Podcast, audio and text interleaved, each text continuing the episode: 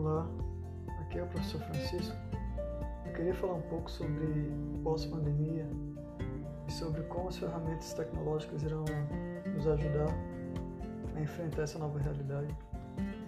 Então a gente sabe que é muito provável que a gente volte a ministrar aulas à distância e nessa interação junto aos alunos, essas ferramentas tecnológicas que estão sendo estudadas e apresentadas no curso promovido pelo PROEM, elas serão muito importantes e fundamentais nessa nova realidade.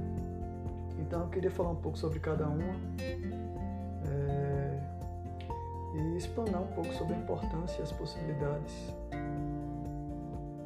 dessa utilização. Né? Então, primeiro, o Google Forms, ou formulários, que a gente pode utilizar na aplicação de trabalhos, na aplicação de avaliações. Né? E é um modo bastante versátil, bastante eficiente de é, entregar avaliações aos alunos, de propor atividades de modo remoto, apenas utilizando é, a internet de banda larga ou, ou mesmo do telefone.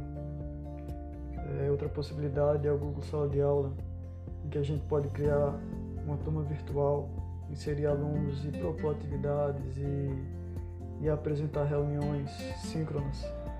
Então é um modo muito eficiente que provavelmente a gente vai utilizar é, nessas aulas remotas e também no pós-pandemia. É, outra ferramenta importante é o, é o Google Docs, que a gente pode utilizar documentos, editar documentos, planilhas e fazer apresentações e apresentar aos alunos, entregar aos alunos esses trabalhos. Então é uma ferramenta bastante útil e bastante versátil também, que pode substituir inclusive a, a Office do Microsoft. Né? É, a gente tem também o Google Drive, em que a gente pode guardar documentos importantes e compartilhar esses documentos com os alunos. Então é uma ferramenta bastante útil também, no dia a dia até.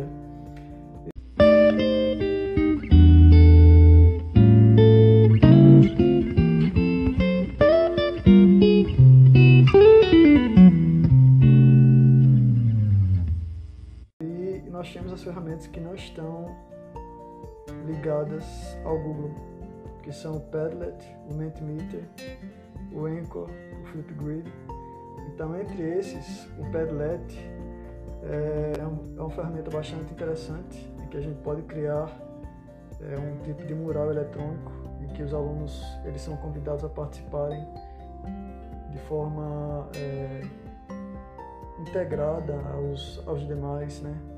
Ou de modo colaborativo, inserir atividades e, e propor é, alguns questionamentos e apresentar dúvidas. Né? Enfim, é um, é um meio bastante eficiente de, de promover essa colaboração no, no processo ensino-aprendizagem. Nós temos também o Mentimeter, em que a gente pode fazer apresentações é, havendo a interação do aluno, em que ele pode responder questões, é, pode participar de competições ou votações. Né? E aí é possível também manifestar suas opiniões e apresentar suas dúvidas em relação ao assunto. Né? Então é um modo bastante eficiente também de promover essa colaboração.